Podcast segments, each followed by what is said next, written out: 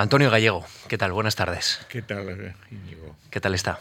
Pues yo muy bien, muy feliz Le voy a de decir, estar hoy en esta, en esta mi casa. claro, no, no hay que decirle bienvenido porque esta es su casa y de esta casa nunca se ha ido. Mm, Yo creo que no. Eh, de todas maneras, esta, además de mi casa, es que fue mi herramienta de trabajo. Es decir, igual que, pues no sé, el, el- el segador lleva su guadaña o no sé qué, esta sala, aquella de enfrente, incluso también el bar, cuando había, en fin, mucha, mucha gente y se transmitían los actos por, por televisión, pues eh, era mi herramienta de trabajo. Lo cual quiere decir que, aunque fueron muchas las cosas que pasaron en estas salas en- a lo largo de, de 25 años, cuarto de siglo, esto es como Napoleón ante las pirámides, ¿no? Se habla, ya de siglos o de partes de, de siglos.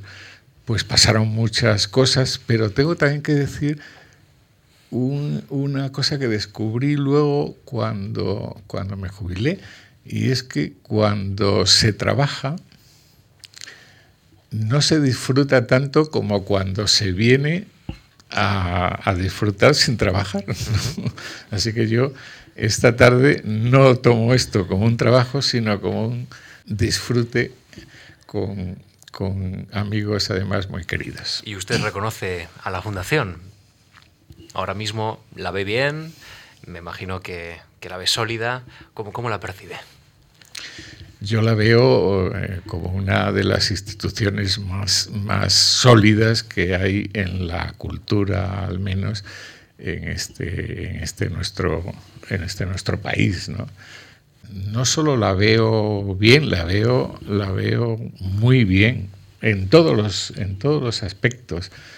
Eh, pero fundamentalmente en, dos. En música es evidente, prácticamente mm, eh, Miguel Ángel Marín, que es el responsable de música en este momento, ha conseguido algo que para mí era imposible, que era añadir un día más de música a la semana. Porque yo eh, estaba muy feliz diciendo, es que hacemos un concierto cada día, menos los domingos, que, que hay que descansar, porque lo mandó, lo mandó Dios, ¿no? El- el- hay que descansar. Mm, Pues eh, Miguel Ángel ha conseguido que los domingos también, también haya un concierto. Luego la variedad de, temas, de asuntos, de, y por otra parte las exposiciones. Y en las exposiciones es probablemente todavía más difícil porque eh, cuando yo en el año 80 eh, me llamaron para colaborar en esta casa, el Departamento de, de Actividades Culturales o de Servicios Culturales englobaba, englobaba también las exposiciones. Luego, a través de un proceso muy, muy fin, eh, largo y prolijo, acabaron independizándose. Es decir, que yo fui también el director de exposición de esta, de esta casa.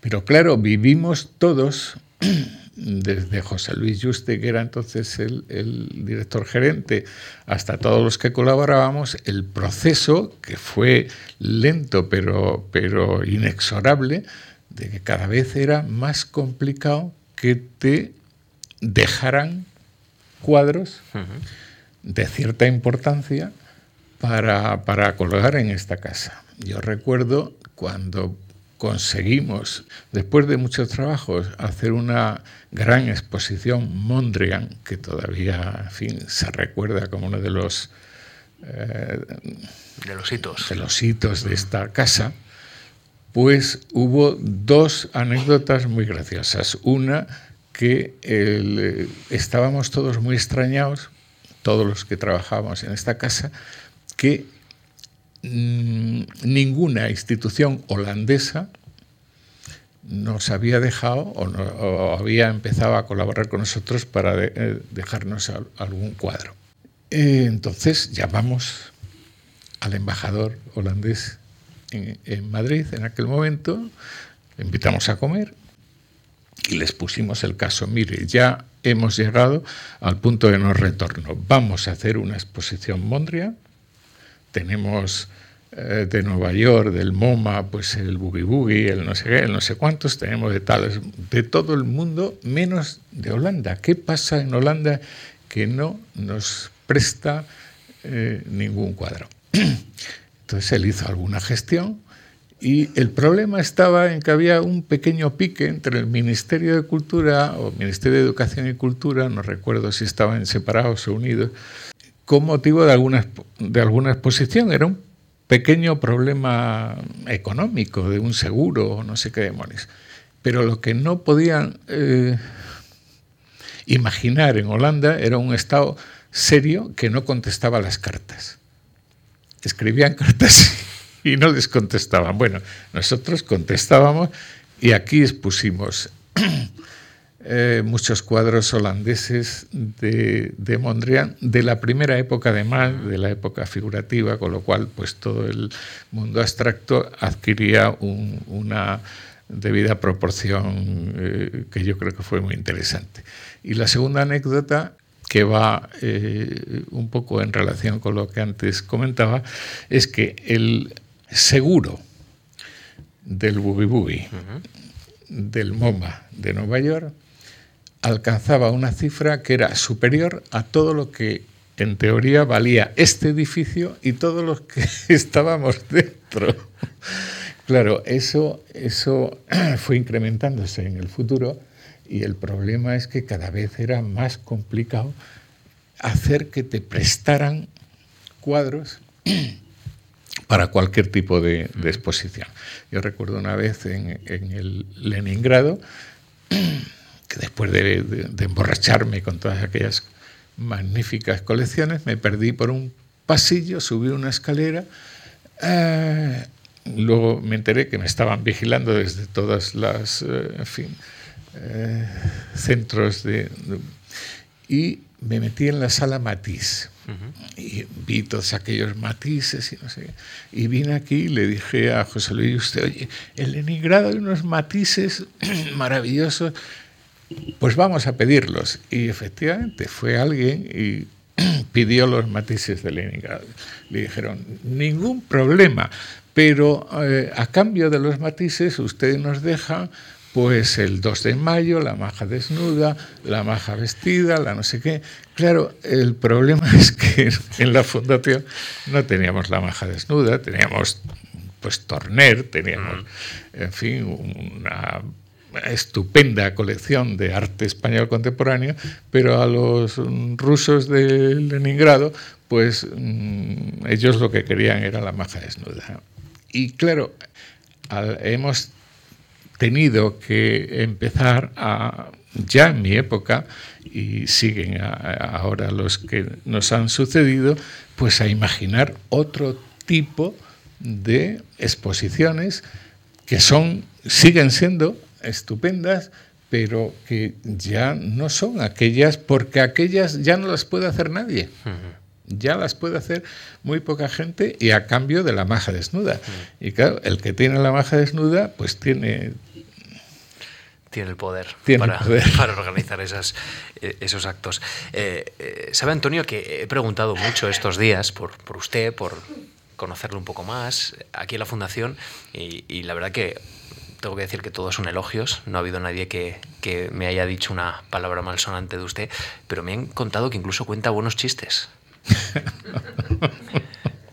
y veo que se ríe, así que humor pues, tiene. Pues no lo sé, debo tener un cierto un cierto, un cierto humor. La verdad es que debí de ser un desastre como, como jefe, en el sentido organizativo de la palabra, pero mm, debí sustituirlo por una cierta bonomía y la verdad es que me siento, me siento querido, sí. A los periodistas nos encantan los detalles porque retratan muy bien a las personas y, y una persona, un confidente, no le voy a decir quién exactamente, me ha contado que usted en su despacho eh, tenía ciertas manías a la hora de escribir. Escribía eh, en el alféizar, ¿no? en un pollete, mm, digamos, ahí busca una inspiración y que, tenía su despacho lleno de papeles. Sí, era un, pequeño desastre. De hecho, cuando, en fin, eh, tenía que dejarlo porque ya habíamos llegado a, un acuerdo y era, era con el principio de un año pues eh, habían pasado ya 15, 20 días y yo no acababa de abandonar el, despacho. No porque no quisiera, porque en ese despacho yo he trabajado mucho y a mí nunca me ha gustado trabajar. Mm, eh, bueno, pues por decirlo de una manera elegante, ¿no? he tenido una vocación de, ocio, eh, el ocio clásico, el pero el problema es que no acababa de, coger todos mis papeles y, llevármelos a, y llevármelos a casa. Y el problema es que en mi despacho había también eh, otros papeles de otras procedencias que por esa manía de no romper papeles, pues habían ido. Bueno, en definitiva, que sí, que era un despacho muy desordenado, pero al mismo tiempo muy, muy ¿cómo le diría yo? Muy austero. Yo recuerdo una vez, yo llevaba trabajando ya 15 años, 12 por lo menos, 12 13, 15 años en esta casa y bajó un día el director gerente, José Luis Juste, a quien, por cierto, veo prácticamente todos los lunes. Hoy hubiera tenido que verle si no hubiera sido este evento en la Academia de San Fernando, porque él es el, el censor de la, de la academia en este momento. Bajó porque había un personaje ilustre que probablemente le teníamos que presentar en esta sala por una conferencia y se fijó que mi despacho estaba absolutamente lleno de papeles, horrible, pero sin un solo cuadro en, en, las paredes. Y la siguiente vez que nos, que nos vimos, que tuvimos un despacho, me dijo Antonio, yo creo que teniendo como tenemos aquí unos almacenes con grabados de, de, de, Canogar, de Torner, de, en de Tapies, de la gente más ilustre de este país, que, cuadros, incluso tienes un Cocosca y alaja un poco ese, ese cuadro, ese, ese despacho que es por donde pasa todo el mundo que viene a la, a la, a la fundación. Y yo creo que le contesté, según me dicen, porque yo no lo recuerdo muy bien, eh, José Luis, es que yo aquí estoy de paso, yo mm, eh, en cualquier momento volveré a mi cátedra del conservatorio y, vendrá, vendrá, otro. dijo, pero si es que llevas ya 12 años, estuve 25. Eh, por supuesto, en esa misma semana bajé unos dibujos preciosos de Cuenca fotografías, dibujos y anotaciones de, de, de Torner hmm. y, allí estuvieron y no sé si siguen, si siguen estando. Bueno, esto nos lo está contando la persona que, se acercó al archivo de Manuel de Falla, que también debía ser un lío, y, y, del que le voy a preguntar a lo largo de estos tres cuartos de hora largos que todavía nos quedan de conversación en, aquí en esta sección de la actividad diaria de, la Fundación Juan Marc, que es todo un honor protagonizar y vivir con, la Fundación. Con Antonio Gallego vamos a hablar en la próxima, como digo, hora, desde este Salón Azul, que tantos buenos recuerdos me imagino que, traerá al, al profesor Gallego. Con él empezamos Memorias de la Fundación.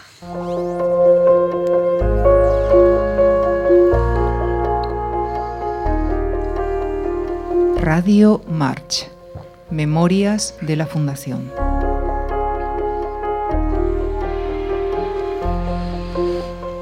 Antonio Gallego es musicólogo, historiador de, la música, un hombre culto, amante de, la buena literatura, de la buena poesía. Antonio es un hombre cultivado que ha desarrollado muchas facetas en su larga vida profesional y antes de adentrarnos en, lo que piense y en su mirada, en su larga mirada, vamos a conocer en un par de minutos aproximadamente su trayectoria profesional, la ayuda de, una colaboradora de, Antonio, de Lucía Franco, que traza ese perfil en un par de minutos. Antonio Gallego es parte de la historia de esta casa. Ha sido director del Departamento de Actividades Culturales de la Fundación Juan Marc durante un cuarto de siglo y en 1977 disfrutó de una beca para investigar sobre las revistas musicales madrileñas en el siglo XIX. Es un hombre de larga mirada musical y amplios conocimientos sobre la historia de esta disciplina artística en España, aunque además otra de sus grandes pasiones es la poesía. Es académico numerario de la Real Academia de Bellas Artes de San Fernando desde 1996 y vocal del patronato de la Fundación Archivo Manuel de Falla, donde asimismo es presidente de su comité científico. Se formó en los conservatorios de Salamanca y Valladolid y se licenció en Derecho en Salamanca y en Arte en la Universidad Complutense de Madrid. Ha sido catedrático de Estética e Historia de la Música del Conservatorio Superior de Música de Valencia y catedrático de Musicología y su director del Real Conservatorio Superior de Madrid. En dos periodos distintos también ha sido vocal del patronato de la Real Academia de España en Roma. Entre sus publicaciones mencionamos La música en el Museo del Prado, Historia del grabado en España, Catálogo de obras de Manuel de Falla, Manuel de Falla y el amor brujo, Historia de la música y la música en los poetas asturianos. Es miembro fundador de la Sociedad Española de Musicología. Y antes de seguir charlando con usted, le invito a escuchar un poco de música, porque esto es radio, radio con público, pero al fin y al cabo es, es radio.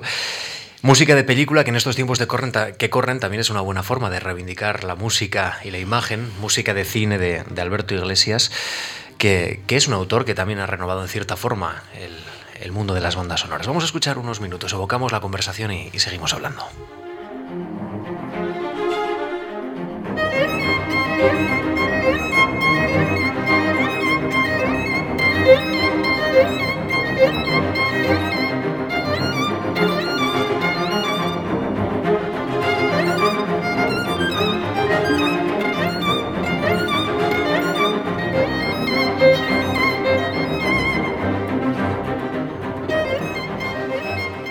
Antonio Gallego solicita en el año 1975 una beca de, esta fundación, de la Fundación Juan Marc, para investigar las revistas musicales en el siglo XIX, estudio técnico y crítico. Me imagino que nada le hacía presagiar su vinculación posterior a esta, a esta fundación, pero yo le quiero preguntar cómo fue el Antonio Gallego que llegó. ¿Qué recuerda cuando echó esa solicitud, ya la introdujo en, en esta fundación para, para, para realizar este estudio?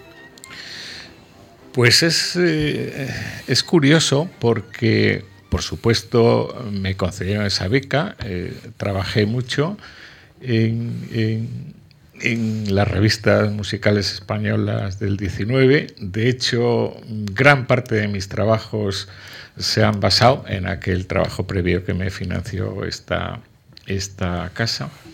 Pero lo curioso del asunto es que mi ingreso como eh, trabajador, como eh, en esta casa fue por otro motivo.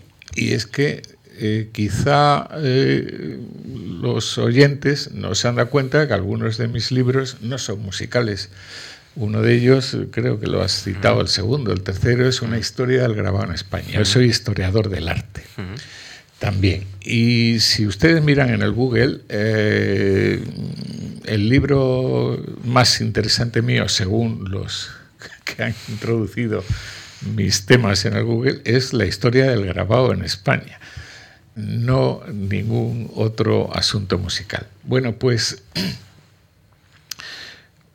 José Luis Yuste y Juan y March y Carlos March, eh, en la época en que eh, mi maestro Federico Sopeña era el secretario, uh -huh. de, secretario general de la Real Academia de Bellas Artes de San Fernando, pues tuvieron mm, el capricho, el interés de visitar la calcografía nacional. La calcografía nacional es un organismo del Estado, pero que une sus colecciones de planchas de grabado calcográfico, es decir, de metal, eh, junto a las, de las, Real, de la Real Academia y forma un conjunto único en, el mundo. De hecho, solo hay tres calcografías nacionales en el mundo.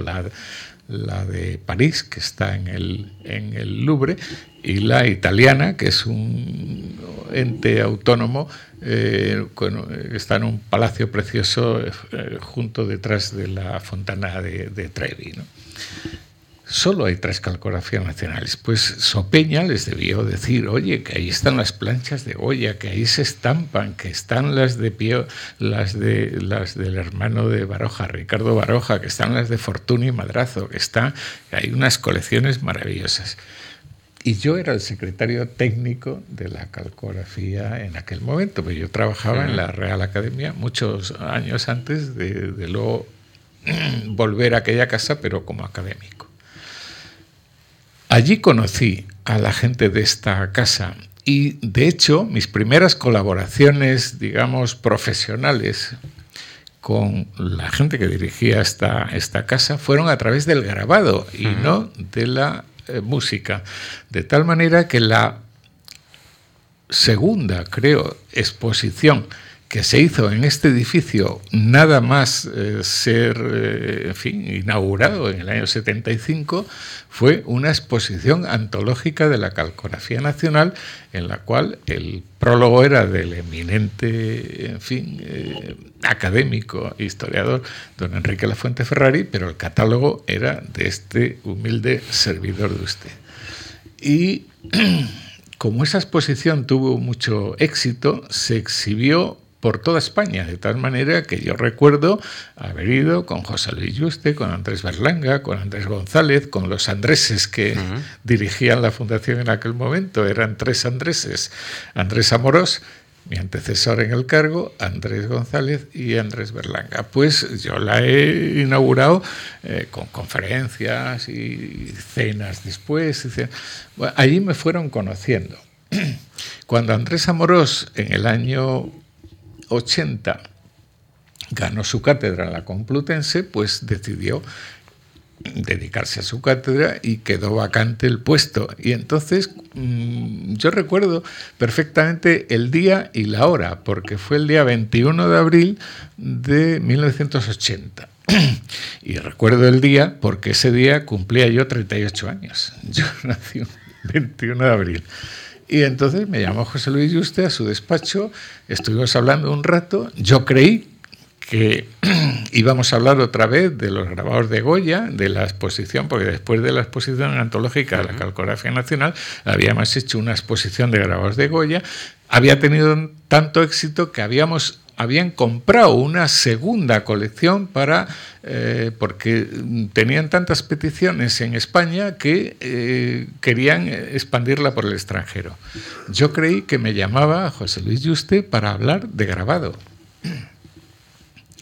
Y yo venía preparado, me había hecho mis chuletas y tal y cual, pues para, en fin, yo tenía muchas ideas. ¿Y cuál no fue mi sorpresa cuando me dijo, no, que Andrés Amorós se va mm, y, queremos que tú eh, le sustituyas?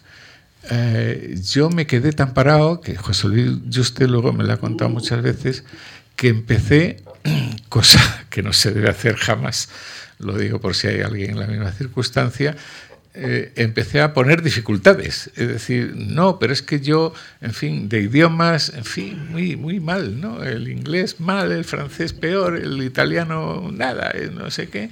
Y empecé a, a poner obstáculos. Y él, muy serio, no sé si conocéis muchos a José Luis, ¿no? Eh, muy serio, dice, Antonio, no te confundas, la, decisión está ya tomada, ahora eres tú el que debes tomar la decisión de ah, decir si sí o si no.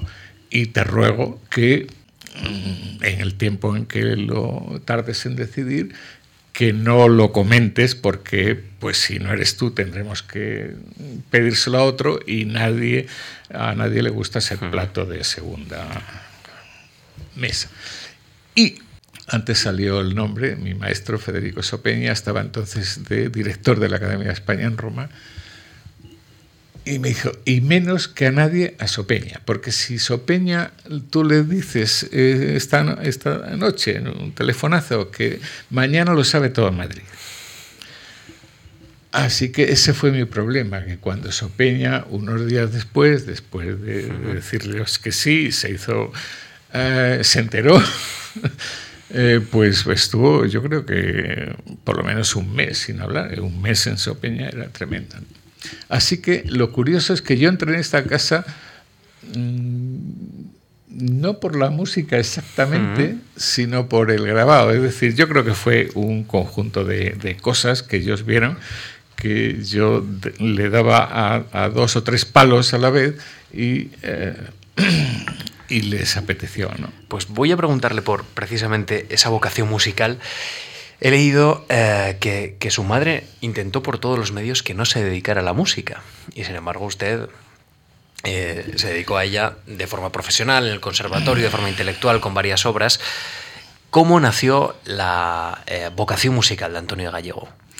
Pues nació de un piano, un piano que mi abuelo eh, regaló a mi abuela en un pueblo de la Vera, de Cáceres, la Vera de Plasencia, una comarca preciosa, que quizá algunos conozcan exclusivamente por el pimentón de la Vera, pero aparte del pimentón, pues hay otras muchas cosas, entre ellas un...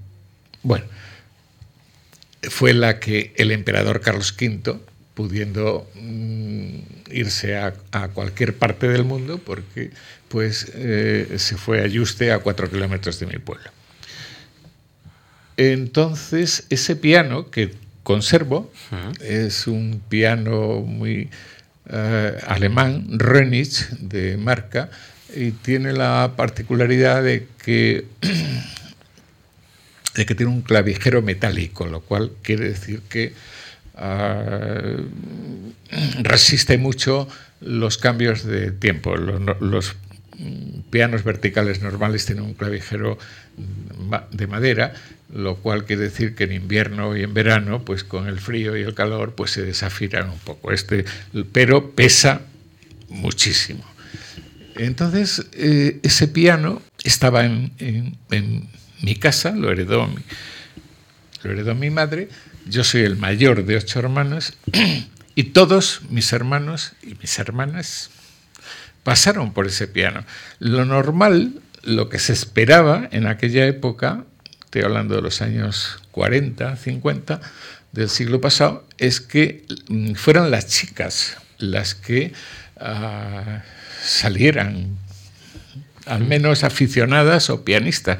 Pues nada, ni las chicas ni los chicos. El único, yo, que además era el mayor. Lo cual les creó un problema terrible, porque claro, el mayor de ocho hermanos tiene, o al menos eso, eso creían mis padres, la obligación de dirigir a la familia. Eh,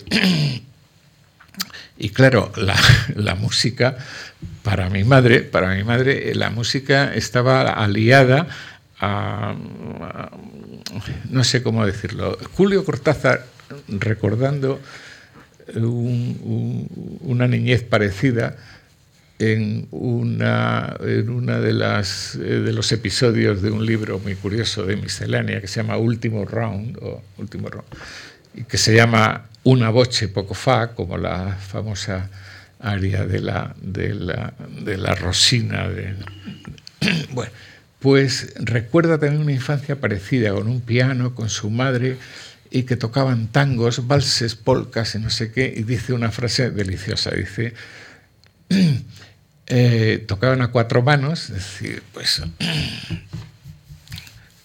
diez dedos, dice, tocaban músicas que no merecían tantos dedos. bueno, pues eh, yo me apasioné de ese tipo de música que merecían esos dedos y, más, y salí músico. El único problema es que, claro, como yo era el mayor, me obligaron a estudiar derecho. ¿Y por qué? Pues porque derecho era una carrera, se decía entonces, que tenía muchas salidas. ¿Sabe usted que, esto mismo le pasó eh, a su compañero de la Real Academia de Bellas Artes de San Fernando, Tomás Marco? Nos lo contó aquí en Memorias. Tomás Marco y Luis de Pablo, también otro compañero de la academia, y no sigo hablando de más músicos de la academia porque todos son licenciados en Derecho. Y que nunca ejercieron. Las familias en aquel momento, antes de dedicarte a la música, pues eh, me alegro que lo contara porque así corrobora, lo corrobora, eh, y fíjate que era el, Ese cierto pánico que, que, que se adueñaba de algunas casas, ¿no? Claro. Entonces, mi madre además veía al músico profesional como alguien que tocaba el piano en, vamos a decirlo eh, de una manera que muchas señoras y todas muy respetables y muy guapas, mi madre se imaginaba a su hijo tocando el piano en un burdel. Y claro, pues no, no, no, le, no le apetecía. Eh, la suerte de mi madre, que murió no hace mucho tiempo y ya muy mayor, nonagenaria, es que a mí me vio incluso ingresar en la Academia de Bellas Artes, con lo cual fue, me vio. Mi padre, en cambio, murió muy, muy joven, 62 años, y, y, yo era el único que ya empezaba a despuntar un poco, pues claro se murió con esa angustia, ¿no? De decir, un hijo músico y además el mayor, ¿no? Uh, bueno. Esto que está comentando Antonio eh, evoca en cierta forma eh, el pasaje que usted escribió en este Ganarse la vida, en el arte, la literatura y la música, en este, digamos, esta obra colectiva eh, en el que analizan algunas personalidades de nuestra cultura lo difícil que es dedicarse a varias disciplinas artísticas. Yo le quiero preguntar si, si, digamos, este miedo que se apoderó de algunas casas eh, ha robado a grandes artistas a la cultura española, porque me imagino que, bueno, usted se abrió paso, pero habrá muchos que, que se quedaron en una pasión un tanto oculta y, y esa es, pasión ahí se quedó. Es probable, sí, es probable. Esa fue mi última intervención en esta casa, ya, ya jubilado. Javier Gomá tuvo esa idea, yo creo que muy feliz, de, que se cristalizó en este libro, ganarse la vida con uh -huh. el arte, la literatura, la música, etcétera, y fue objeto de seis conferencias. Uh -huh. Y a resulta de, de, de, ellas, pues surgió, surgió ese libro. Hombre, yo lo que opino es que una verdadera vocación eh, acaba acaba arrasando todos los obstáculos que se le presenten, pero no, mm, en fin, no quiero dejar de pensar que probablemente algunos de esos obstáculos hayan, hayan impedido que, que, que, alguien, que alguien acaba, acabe haciendo lo que, lo, que al final, lo que al final quiera. Yo lo que, lo que sé es que esto me ha permitido quizá porque he tenido mucha suerte en la, en la vida, también eh, quizá porque eh, esa suerte la, la, he merecido trabajando. ¿no? Eh, yo he tenido la suerte de trabajar en lo que de verdad me gustaba. Uh -huh. Sin desdeñar una cosa, y viene, viene a corroborar lo que antes decía, el trabajo es trabajo y los que no nos gusta trabajar, pues eh, consideramos que el venir a las nueve a no sé qué, a una reunión o ir a las nueve a dar tu clase en el conservatorio un buen día que como buen artista pues no estás en el mejor momento, pues eh, en fin, el trabajo es trabajo, pero ya que hay que trabajar, el trabajar en algo que esté relacionado con lo que te guste, que te permita además, y yo creo que es otra de las cosas que no agradeceré jamás en, en la vida como se merece, porque este trabajo te pone en contacto con gente realmente espectacularmente interesante, ¿no? por decirlo de una manera, en fin, exagerada, ¿no? qué sé yo, pues de historiadores del arte. Yo es que he tratado, no conocido, sino tratado y trabajado con Enrique Lafuente Ferrari, con Camón Aznar. Ahora mismo estoy en la, en, la, en la academia y colaboro con Víctor Nieto, con, con artistas, pues los que, los que, los que quieras. ¿no? Y en música, pues bueno, eh, tantos años también en el, en, el, en el, conservatorio, pues me han puesto en contacto directo con compositores, con intérpretes, con investigadores. Claro, eso mm, no es ya solo el placer que te da el tratar con esta gente, sino el, eh, los conocimientos que te transmiten, incluso en una simple eh, conversación de, café o de, o de sobremesa. ¿no? Claro, todo, todo eso mm, no hubiera, eh, no hubiera enriquecido, en fin, mi vida si no, eh, si, no hubiera tenido la oportunidad de, Y la sigo teniendo. Quiere decir que con Tomás Marco, al que has eh, nombrado y que estuvo ya en esta o con su, el que debía haber venido y no sé qué problema tuvo, que no vino, que fue el padre López Calo, y al que vi la semana pasada en, Toledo en un congreso sobre el, greco y la música de su época, y está perfectamente, maravillosamente bien, a pesar de que tiene ya 93 años y está, como, y está como una pues todo eso no lo hubiera podido. Y no digo ya, y esto, en fin, empezaría a ponerme melancólico y no lo quiero hacer con las personas que ya mm, que ya no están aquí, ¿no? como por ejemplo, por, eh, le, eh, le, he nombrado varias veces mi maestro Federico Sopeña, mi otro maestro Samuel Rubio, era un sabio agustino encerrado ahí en su monasterio del Escorial, al que trajimos a Madrid para crear la cátedra de musicología. Muchos años después, cuando él se jubiló, yo le sucedí y, eso para mí pues, fue también otro, otro momento importante en, mi vida, el ser capaz de llevar una cátedra que había fundado y creado eh, prácticamente de la nada eh, Samuel, Samuel Rubio. Bueno, todo esto, por no decir otra gente ya muy mayor, eh, a, don José Subirá, por ejemplo, cuya medalla, aunque no directamente, eh, llevo en la, en la academia, la medalla 34, pues eh, también le conocí, también le dediqué uno de mis libros, también fue para mí un verdadero padre y, protector, eh, si se puede todavía admitir ese, ese, ese, ese título. Y les recuerdo, les recuerdo como, como, como partes de mi vida y, y, nunca he sabido eh, por qué tuve esa suerte. de conocer a esa, esa gente. Usted ha dicho, se lo merecía, a veces andar por la vida da estas sorpresas. Vamos a, seguir eh, conversando con Antonio Gallego y vamos a, vamos a escuchar un fragmento de, otra pieza musical muy diferente a la anterior para seguir evocando otros caminos en esta conversación muy interesantes. Ahora vamos a hablar de la Real Academia de Bellas Artes de San Fernando y también de, de la educación musical en España.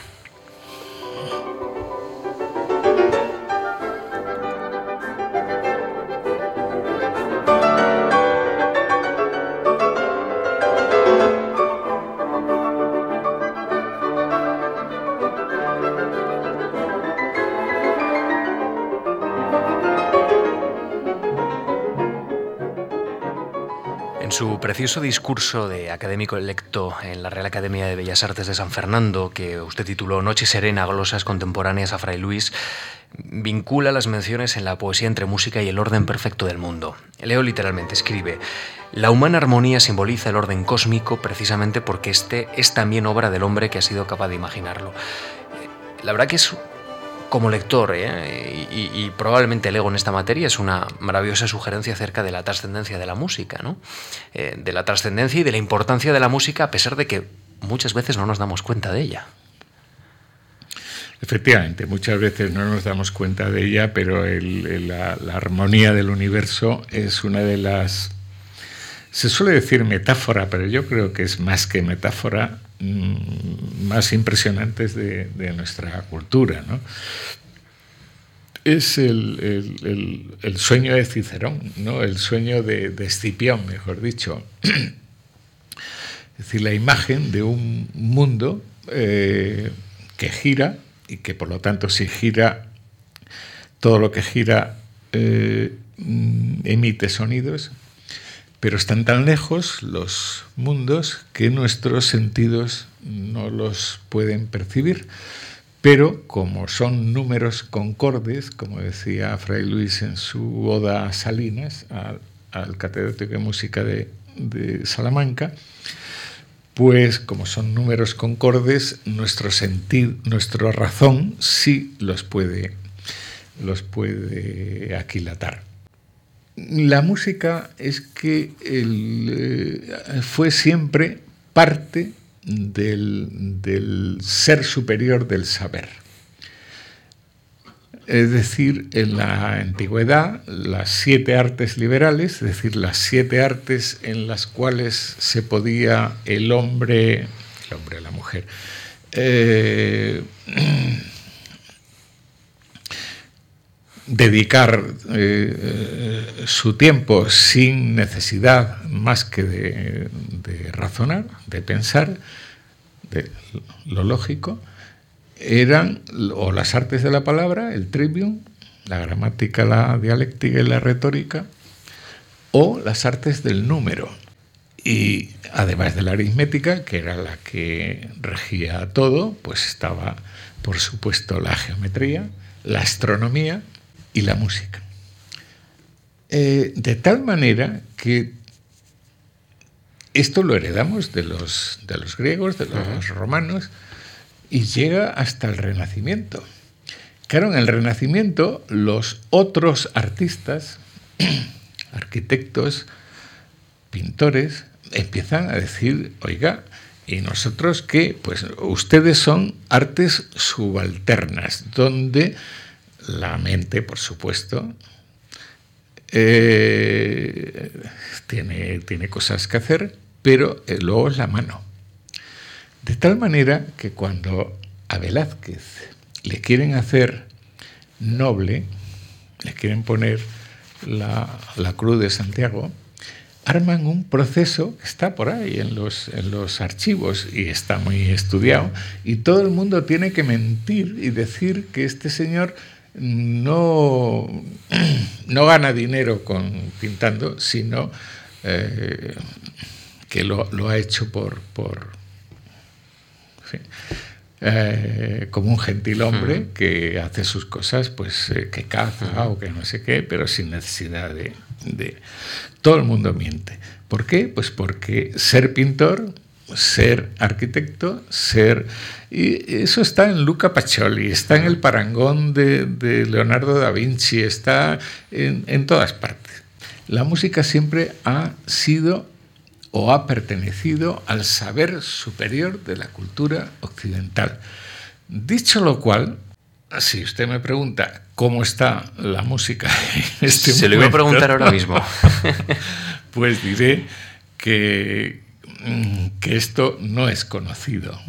O por lo menos si no es conocido, no, lo, la gente, pues no, la gente, digo, la, la, eh, gente no, la gente va a la Orquesta Nacional y saca sus entradas y va a la ópera y tienes, eh, es decir, la gente consume música por las razones que sean, porque le consuela, porque le place, porque le, pero las altas instituciones, y dejo al margen la academia, eh, la Academia de Bellas Artes, no las otras, y ahí te dejo ya algunas entradas por si quieres eh, picar en ella, pues mm, no, no, están de acuerdo con, con, esa, con, esa realidad pues, que ha sido siempre así. Antonio, si le parece, vamos a separar por una parte la dimensión humana y, luego hablamos de las instituciones, porque en ese discurso no habla bien de las costumbres contemporáneas del, del hombre,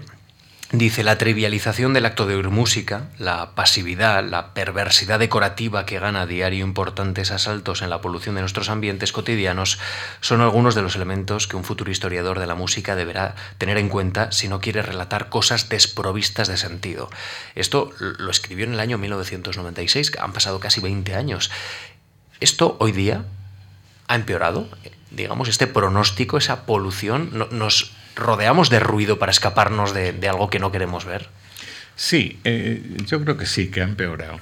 Y el, problema empieza porque no sabemos muy bien cuando hablamos de música de qué música estamos hablando. Eh, mis respetos absolutos hacia todo tipo de música. Acaba de morir eh, el guitarrista maravilloso. mis respetos para, ese señor con el cual yo he disfrutado como el, como el que más. pero claro, Así como cuando mi antecesor en, el cargo de, director de actividades culturales, Andrés Amorós, al que antes nos, hablaba, nos referíamos, escribe un libro sobre Corín Tellado, y fue uno de sus libros más célebres, está hablando de sociología de la música, pero no está de ningún modo comparando las novelas de Corintellado con las novelas de Pío Baroja o las novelas de, Ana María Matute. Me da, me da igual la época. Es decir, son cosas absolutamente distintas. Aquí tienes que empezar a adjetivar. Es decir, no, es que yo me dedico a la música clásica. Pero vamos a ver, ¿qué es eso de clásico? ¿Clásico es Stohausen o Tomás Marco o, Ernesto Halfter o su sobrino Cristóbal? O este señor que está aquí con nosotros, Carlos Cruz de Castro, ¿es clásico? Pues, ¿cuándo le hemos hecho clásico? Es un autor contemporáneo, además, muy rompedor y, muy, iconoclasta en muchas cosas.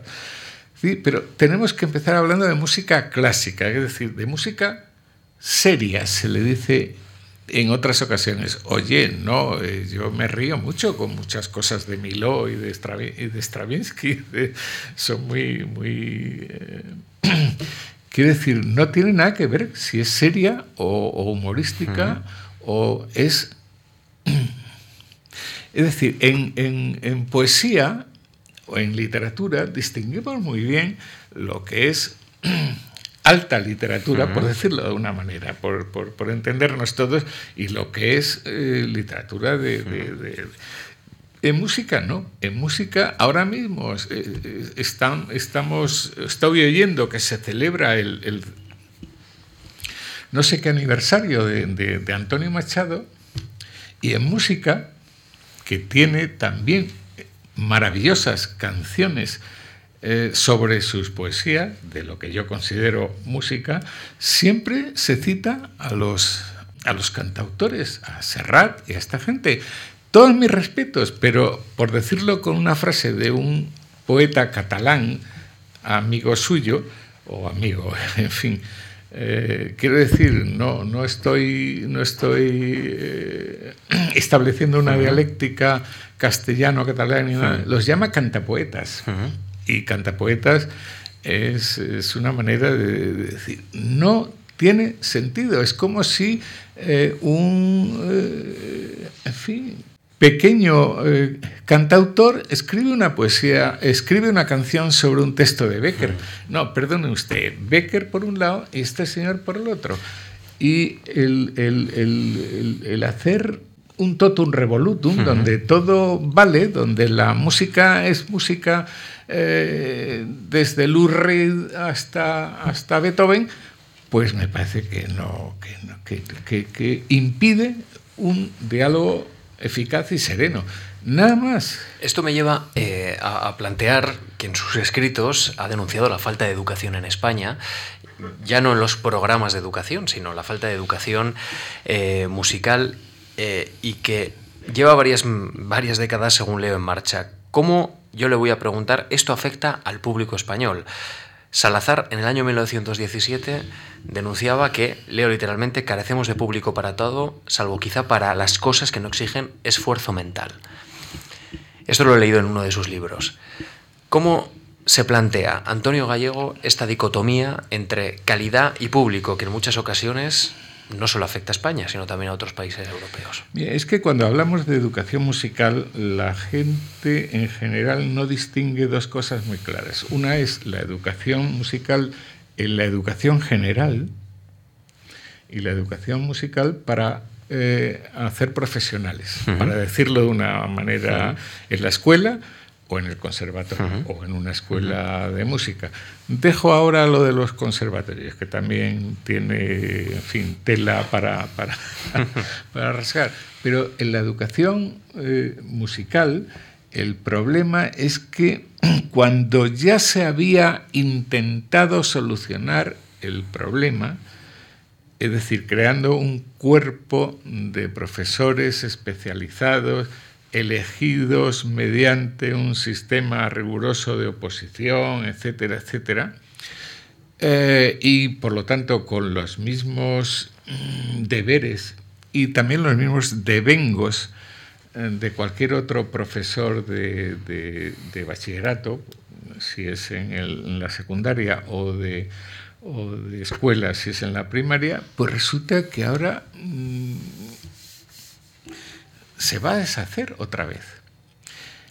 La, la LONCE, que está ahora todavía en el, en el taller, si sale como, como, como está previsto, como, en fin, eh, pues resulta que, que, va a pegar un palo tremendo a las humanidades en general, a las humanidades en general, es decir, a la historia, al arte, a, pero a la música eh, muy, muy, muy, muy en especial. Entonces es volver otra vez al, a, tiempos, eh, a tiempos pasados y a veces muy pasados. Le advierto una cosa que a mí, desde un punto de vista quizá un poco sarcástico, eh, e-, ese tipo de cosas me rejuvenecen porque me retrotraen a 30, 40 años atrás y es lo mismo, si por, e, estábamos, estábamos eh, así en la época de la sección femenina, donde solo había música para niñas, pero no para niños. ¿Por qué? Pues no se sabe muy bien por qué, pero es, es igual ahora mismo ni para niñas ni para niños, para, para, para nadie. Y, y resulta que es retroceder de una manera verdaderamente tremenda. La educación para profesionales, conservatorios. Pues hace muy poco he escrito en, eh, un periódico de difusión nacional eh, algo así como los conservatorios en este momento están en una tierra de nadie, camino de ninguna parte. Y nadie me ha podido eh, objetar absolutamente nada. Y era una carta música. Los que me conocen saben que es un género al que he sido muy adicto durante muchos años. Carta música dirigida al ministro de Educación, a don José Ignacio Bert. Pues, por supuesto, eh, ninguna, ninguna contestación. ¿no? Pues están... Eh, bueno, a mí me recuerda aquella canción que cantaba, lo digo por, porque me, creo que me estoy poniendo un poco tristón y, por alegrarles a ustedes las, las palomillas. Eh, aquella canción de, antes de la guerra era una canción francesa eh, de los autores, no me acuerdo de los autores ahora, tendría que hacer un esfuerzo, de la Madelón. La Madelón sí que la conocen en la Primera Gran Guerra, pues inmediatamente después de la Segunda Guerra, de la Primera Gran Guerra, eh, hicieron una canción francesa que, se, que empezaba algo así como... Uh, Tout va très bien, madame la marquise, tout va très bien, tout va très bien. Como lo de madame la marquise, señora la marquesa, era un galicismo tremendo en español, pues lo, lo tradujeron eh, por señora baronesa. No hay novedad, señora baronesa, no hay novedad, no hay novedad. Eh, con una peculiaridad, y es que los varones, quizá porque habían leído aquella novela famosa de, mm, de, Sin novedad en el frente de, de María Remarque, eh, o porque habían estado en la guerra, pues decía, no hay novedad, no decía, sin novedad, entonces había unas discusiones. No, no, Cunino, decía mi madre, no es sin, no es, eh, sin novedad, es no hay novedad, señora la marquesa. Bueno, pues no hay novedad. No hay novedad. Eh, fíjese, vamos a ver. Tres datos. La ley de educación de Villar Palasí. Estamos en plena fase final del franquismo, 1970. Dice, artículo transitorio quinto o no sé qué, las escuelas de bellas artes y los conservatorios superiores de música pasarán a la universidad. Pero no dice cuándo. Las escuelas de bellas artes, naturalmente, se lo tomaron en serio y ahora son facultad de bellas artes de no sé qué, no sé cuántos. El problema de los conservatorios es que en el de Madrid, en todos, primero, eran, todavía tenía un nombre decimonónico. Eh, conservatorios de música y declamación. Declamación aludía al arte dramático, porque se habían creado para cantantes de ópera y esas cosas.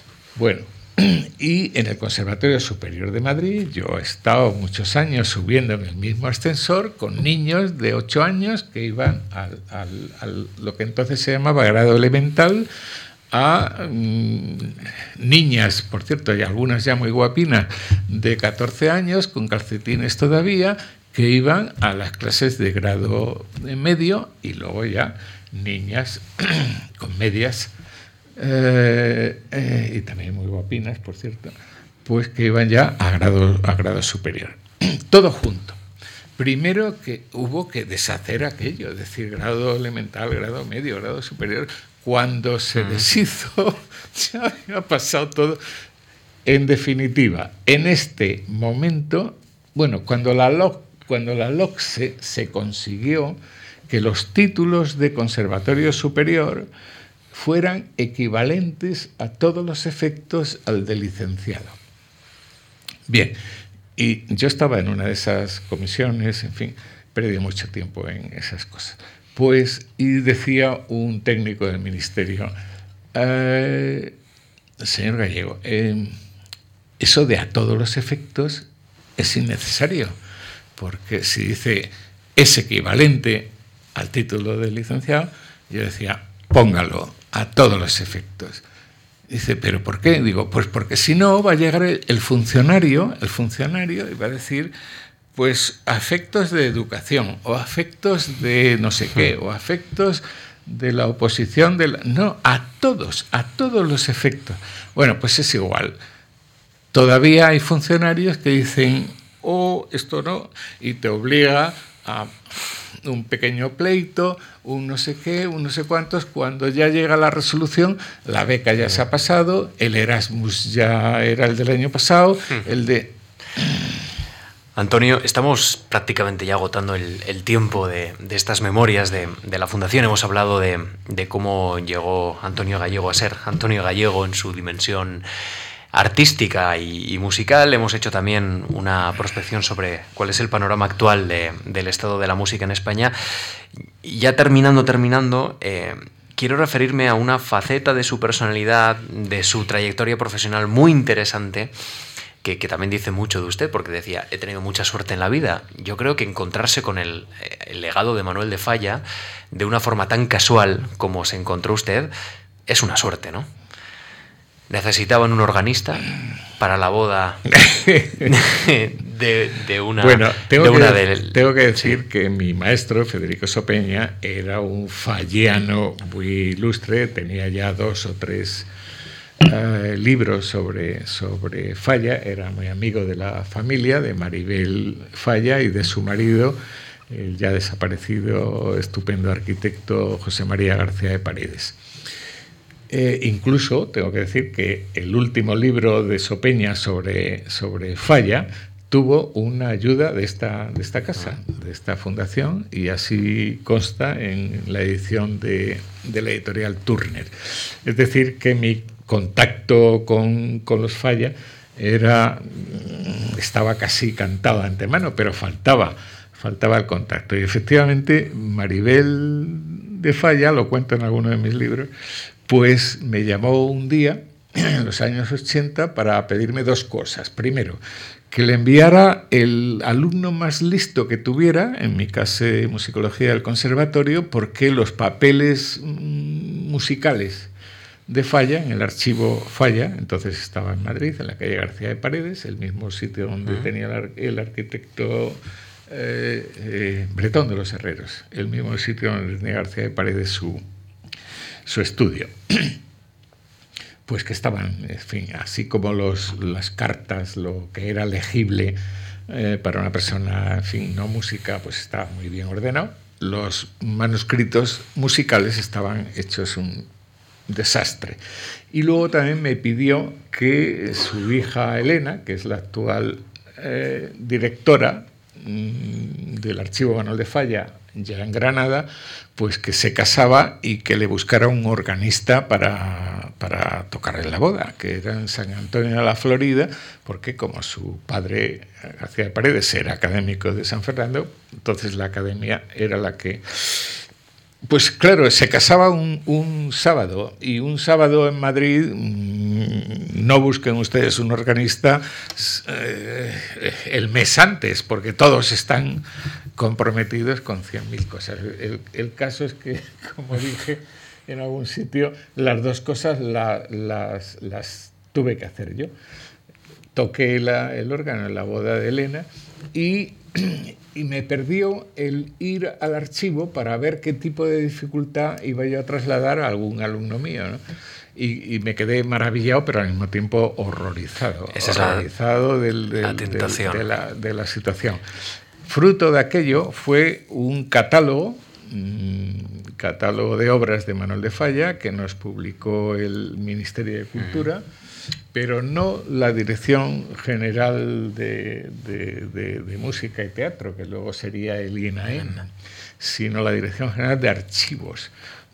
Y que todavía, a pesar de ser no el catálogo de la obra de Falla, sino el catálogo de la obra de Falla en el archivo Falla, pero como lo tienen prácticamente casi todo, pues sigue siendo el catálogo de Falla que se, que se maneja.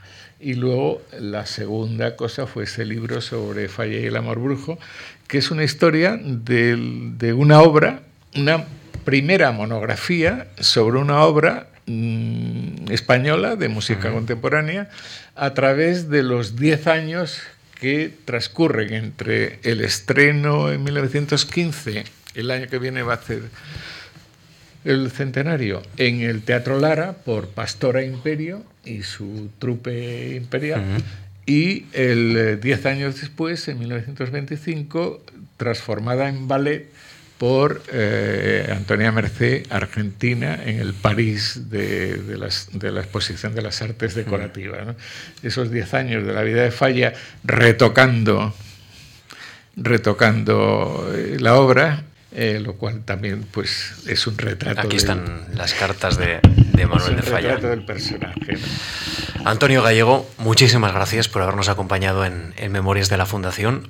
Usted ha mencionado hace unos momentos a Paco de Lucía. Nos vamos a ir con Paco de Lucía porque es una buena manera, yo creo, de, poner un broche a una conversación de música. Se ha ido un grande de la música y de la guitarra. Y, la verdad es que no le digo adiós porque usted nunca se ha ido de la fundación, así que, le digo hasta dentro de un rato, que seguro que, nos volveremos a ver en, la sede de esta fundación Juan Marc. Gracias a todos ustedes por acompañarnos y la semana que viene será protagonista en, en Memorias de la Fundación Camilo José Cela Conde. Les recuerdo que esta semana van a poder disfrutar del ciclo de conferencias de Coco Chanel y el viernes es invitado de Antonio San José en Conversaciones de la Fundación, el chef tres estrellas Michelin, Pedro Subijana. Con él podremos comer bien, seguro que sí. Gracias y hasta el lunes que viene. Gracias a todos ustedes. Gracias, Antonio.